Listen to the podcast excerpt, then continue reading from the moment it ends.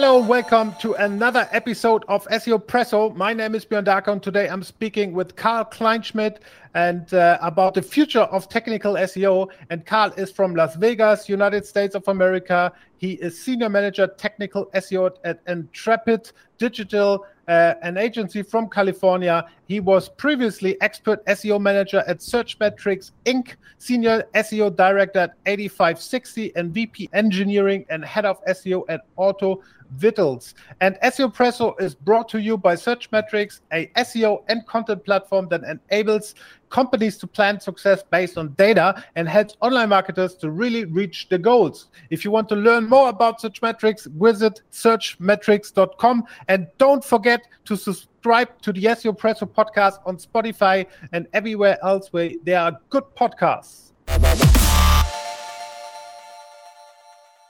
Hey, Karl, glad to have you here today um, and park it somewhere today. We're speaking about the future of technical SEO, and I'm super excited about this today. Uh, speaking to you because I'm your true expert on this particular topic.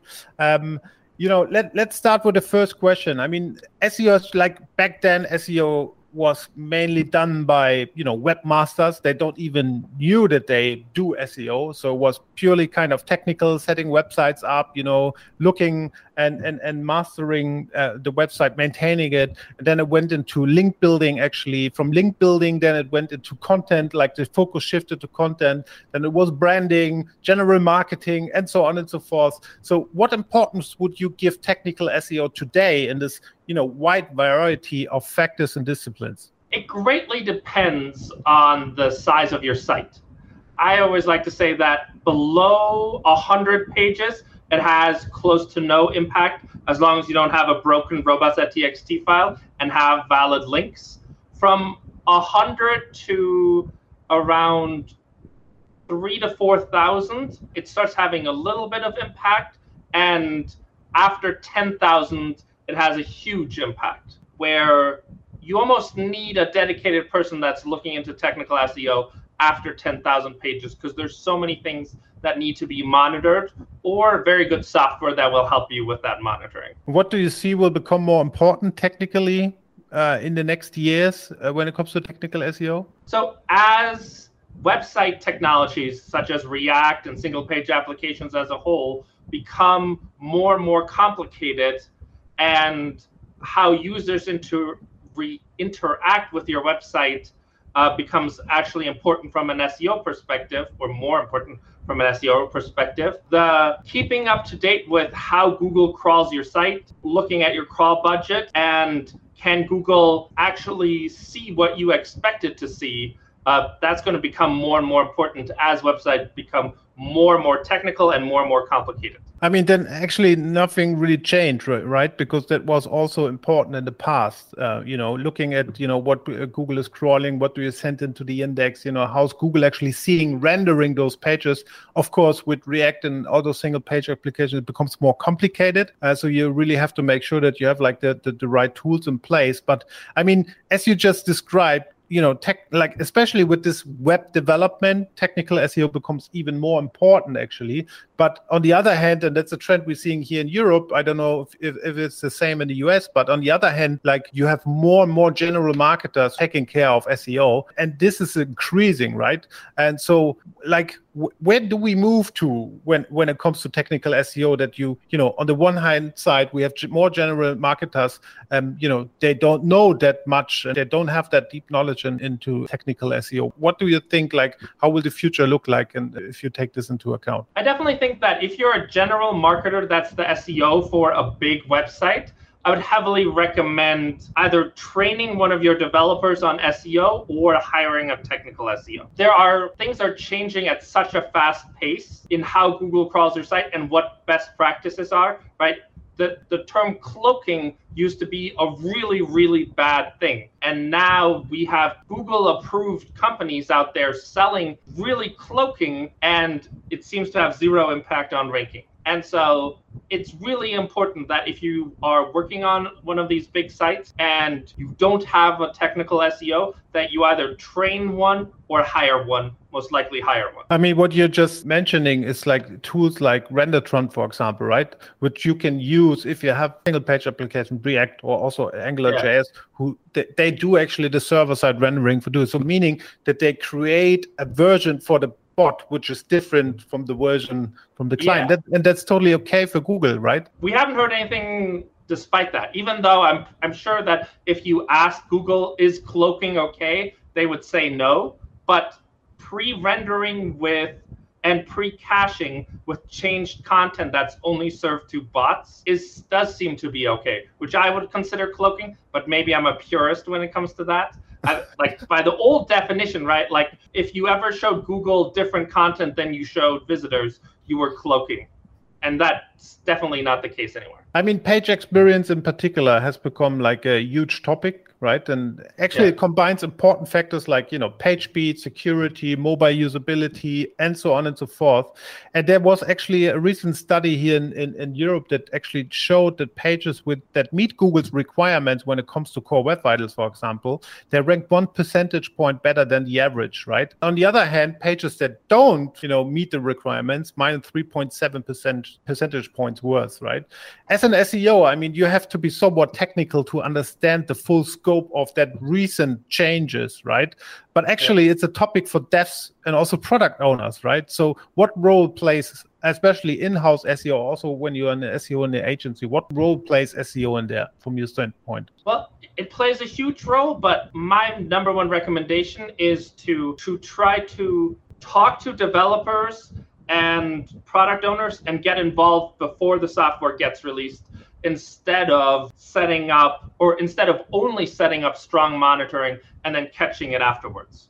First of all, right, you have the 28 day delay of the field data and fixing things after it's released is so much harder than it is fixing it while it's in the release process. And mm-hmm. so when I work with developers the and product owners, first of all, I explain Core Web Vitals to them, and show them how to use Chrome DevTools to troubleshoot their code while still, still in a staging or development environment. And then I normally also come up with baseline metrics where you say, if it the Core Web Vitals moves, the field data moves this much in the wrong data, eh, in the wrong direction, then you have a problem and we need to revisit it. I also work with UX because they're building the mockups. And if you X is designing an experience where there's five sliders that are moving rapidly across, right? The chances that you have a good core web vitals are very low. And so getting UX involved, explaining it to them, and then the last step that takes a little bit more effort, but is definitely worth it, is to create what I call SEO regression tests, where instead of just follow this process, you actually build automated tests with your with the QA department that automatically test things like Core Vitals and canonical links and H1s to see did this release break any of that, and if it did, how badly did it break things, and then yeah. you can catch it before it's released. I mean, that's that's super interesting, especially the reg- regression testing. When it comes, actually, I mean, that's also like uh, growth hacking, for example, but also if you do product development, like A/B testing is a big topic, right? Do you have any specifics or any any tips that you can give the listeners how to proper do you know A/B testing when it comes to SEO? I would be very careful with um, A/B testing page experience because um, right Google groups the similar pages together, and so if you all of a sudden split similar pages into two groups, you could be causing some confusion where one page type all of a sudden becomes two page types and then it would depend on is google smart enough to figure out that they're no longer the same. And that's that's a risky thing to do with not very much impact because in my opinion page experience is like you're fixing bugs. Yes there are things that you need to optimize but there isn't that much to test unless you have some implementation hindrances that are preventing you from optimally implementing. I think A B testing as a whole definitely has its spots, especially if you're doing per page. So like for instance monitoring CTR for different U the different URLs in a page type and one you use this title formula and this one use another title formula. I'm sure that definitely has its space. I prefer impact modeling instead of A B testing, where I measure the impact of a change and see if it had a statistically significant change. And if it did, great. And if not, let's do another iteration. For right, intent and those kinds of things, it's really hard to A B test because intent changes so much. And per page types, it's also really hard to figure out if all your pages are ranking for the same intent. And so I mostly do A B testing for very small parts of the page, not any of the large portions. At the same time, at least since I'm doing SEO, automation is also a, a, like a big topic. Like you go to, you know, each and every conference, automate that they talk about automation. You know, you, you read blog posts. Like automation is the thing which you know gets pulled through like more like at least one decade of SEO, right? As we are going now into also an era where, you know, Google is like becoming much better with machine learning, you know, AI is a big topic, but not only for Google, but also for like the web development and development of the internet as a whole, right? When it comes to SEO, and we, we often say SEO is dead, right? But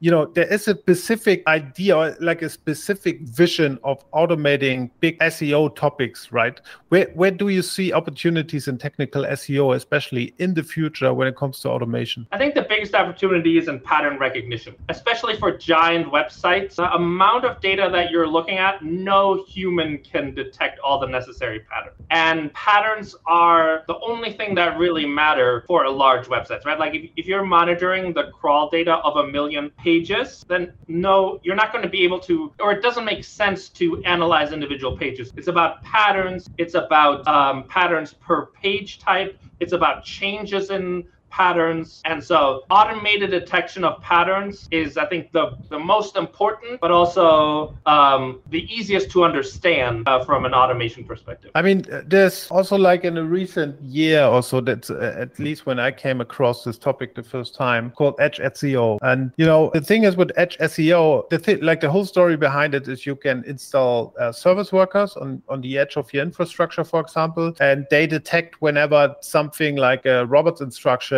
you know your robots text or your canonical or redirect is actually missing or it's not there anymore. And what they will do it is actually automatically then creating those instructions or creating those canonical tag again right? So it's something where you as an seo actually can have like you know well night sleeping well night because uh, you know you don't have to worry about when there's a deployment something gets you know is broken knowing that edge seo is something where you can automate as at least most of the recurring work which we do as an SEO, do you think that is something in a in a way of automation which could be kind of the future of SEO as well? I don't know if it's the future of SEO because it's right. It's a person. There's always a person involved to some degree because the rules need to be established.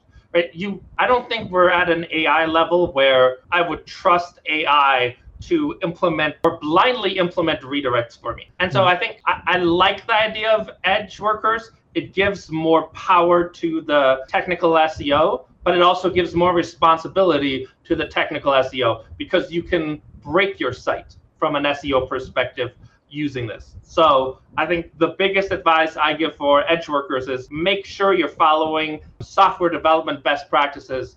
Don't deploy to live. Don't blindly implement things. Run QA, run regression tests. Follow those best practices so you're not surprised in the middle of the night when the AI just starts blindly Im- implementing redirects. And on the other hand, is kind of a wet dream of every SEO because then they don't have to go into the pipeline of you know a huge backlog and stuff like that. But uh, you're completely right. And I also asked this question like last year, our you know common colleague from Searchmetrics, Malte Landwehr, and he actually gave the kind of the same answer that you gave because it's a nice idea for SEO teams if they can you know overcome the the development department can just do what they do but uh, you know they can also do a lot of shady things. That's what he uh, at least also said, and that's very true. Yeah. And you have like those rules, as you just said, in, within an IT team where you have to stick to certain you know processes and stuff like that. And you know it's it's also if you if you consider you're an, an, agency for example right and then you work for a big enterprise there's no way that they give you access to the uh, to the yeah. infrastructure where you can do a lot of stuff right but however it's it's discussed within the seo industry and there's also tools out there which claims that they have like this functionality which kind of automates SEO in the future. And but I, I am completely with you and also Malte on that on, on, on that piece. It's it's not going to work in real life, right? The other thing, right, is there's always exception to, to rules, right? I'm sure every one of us has come up with an amazing new formula for H1s or URLs, and then oh something broke because this page does not has a weird exception or someone manually implemented something or something like that. And so that's the other thing to be really careful of is only or try to limit the amount of exceptions that or implement exception catchers because you're making a lot of assumptions when you're using that kind of software. Absolutely. Let's get back a bit like you know in the recent years we've talked about javascript which was a big topic like 2016 17 you know the importance of headless browsing for server-side rendering for example. We jumped into the understanding of you know protocols understanding web security core web vitals la di la di da right on the other hand what i see is currently a new movement which is called they call it no code movement right? Where you essentially have platforms where everybody could just build a website with no coding experience you know just using visual platforms you know that help you to build a website by simply drag and drop certain elements and, and and stuff right? So now we have learned all of these things but for me it's also like kind of a no-brainer looking into the future that those platforms will gain more and more market share because it's a um, you know uh, it, it's not wasting that much resources. You don't have like you know a huge effort to build websites. You know everybody can actually do it which means that a lot more especially small medium businesses will use those platforms. Now we have learned all of this right? What are we heading to when it comes to technical seo especially with this in mind? Right like so shopify just crossed that that milestone that shopify websites now get more website hits than amazon. We're definitely going in that direction. It's those websites are great for smaller businesses that are just starting out. Right? There's you don't need to understand anything about SEO. You don't need to understand anything about website design or anything like that. You're just doing what the experts say, and you focus on whatever you're promoting. the The problem starts when you need to transition to a bigger websites.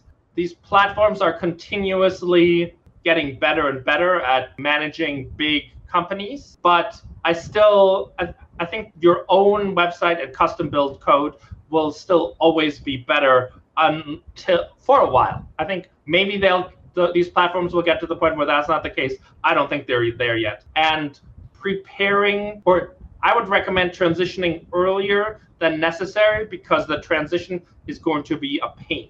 Right? You don't want to be transitioning in the middle of your growth curve because there's a chance something might go wrong. So I would transition earlier than later. The thing I mentioned earlier uh, in the podcast was like like we have an increasing amount of general marketers doing SEO, right? At yeah. the same time, we just clarified that technical SEO is getting more and more important because also web development is more getting more complicated. You know, there's like headless browsing, JavaScript, and so on and so forth. Now, looking at the tool landscape within the SEO industry, I mean, you say actually see the same development, right? They're preparing their software offering for more general marketers, trying to automate a lot of things, trying to explain, make make it more intuitive, right? But especially when it comes to SEO, like, do you see much of the tools or many of the tools actually can help with this specific discipline within SEO? Yeah, I definitely think nowadays, if you run even a medium-sized website, if you don't have a crawler and or a log analyzer, you're you're setting yourself up for disaster. There, it's and it's almost as important as ranking checking nowadays, where you need to make sure that um, you're regularly crawling your own site as Google would do, and you're looking at the log files to see how Google is crawling your site, and if there are and I would heavily recommend tool assistance to catch the errors with your log files. Your IT department can help you as well, but SEO tools are getting better and better in, especially in the last few years with crawling and log analyzing. I mean, you're building a lot of tools by yourself uh, because you see that most of the tools can help with with the use cases that you especially need for your clients, right? And on I think called karlkleinschmidt.com, you have a lot of tools. Can can you explain a bit of what what you have there and what you, what are the use cases? So the tools that I built are mostly to make SEO's jobs easier for large data analysis. So for instance, one of the first things I did when I joined Searchmetrics is, is I did a million keyword gap analysis which took me three to four weeks in Excel. And hmm. so now, uh, for instance, I built a tool that can do that in three to four hours. And the output is very similar. And so those are the kinds of tools where these steps that take you normally weeks or days, you can now do in a very short time. And it just makes your a lot of productivity tools and making your life easier tools. When when we speak about the future, we also have to speak about visual and also voice search, right? And I, I don't know if you've just read the news that Google is actually expanding what they do within the Google app with Google Lens. So back in the day, you had the chance to use the Google app. You could, I could actually take a photo of your sneakers, and then I would get a product listing ad within the app uh, displayed, yeah. where I could uh, immediately buy it. Now they also integrated into the normal I would say browsing experience, right? You read an article, you see a picture, you, you like that code, and then you get um, actually a product listing ad showed where you can buy immediately the stuff. Yeah. Same goes when we when we talk about the direction of, of voice search, and you know you, you know there's a lot going on even though it's not important not as important now but with all the development i believe and i also talked to some experts that you know google is just preparing for the let's say next 10 to 15 years right? When you look at technical seo now and technical seo in the future when it comes to those new search technologies i would uh, i would say how do you see what is like kind of the requirements for technical seo then? I think schema is going to become more and more important. I think that if you are in the middle of transitioning to a new web web platform or you have the development resources, try to build uh, an infrastructure that allows you to put schema on any page, right? Like from FAQ, from product markup, from EAT is becoming more and more important, especially for uh, your money, your life keywords. And schema can have so much impact there um, it's right, it's not a ranking factor, but it allows Google to better understand. And if you have an FAQ, your most important pages, if in voice search you someone asks that question, there's a good chance if you have the authority that you will be the uh, the answer that shows up to the voice search. So I think from a technical perspective, I think schema is the number one most important thing. Yeah, I think so too. Like especially when we now take our web platforms that we have now, like our websites, then schema is definitely a way to go. I also believe that in future we will most probably work a lot with feeds, right? Like a yeah. platform where we where we feed the most important information for visual platforms, but also voice platforms actually via feed, if it's an XML feed or whatever kind of snippet um, that, that that remains to be seen. But I think that's that's how we actually feed those systems in future as well. Yeah, I was just gonna say, right? Um, I've I've been surprised at the amount of e-commerce companies that I've run into that aren't running PLA ads because they don't find them effective, that are not submitting free Google Merchant Center product feeds, right? And so, yes, the data needs to be correct, but I would um, suggest to anyone generate those feeds even if you're not running PLA ads, because I've seen recently a huge uptick in popular product SERP elements, and so I would definitely recommend submit those feeds even if you're not running the PLA ads. It's been a pleasure. I think the future of technical SEO will be definitely exciting. It's getting more and more important. Everybody should have um, should get actually into it. And um, thank you very much for the conversation uh, uh, today. Uh, next week, uh, we have Eli Schwartz on the podcast. He's the author of Product Led SEO. And um, see you next week. Hear you next week. Thank you, Karl. Um, Greetings from Berlin to Las Vegas. Ciao.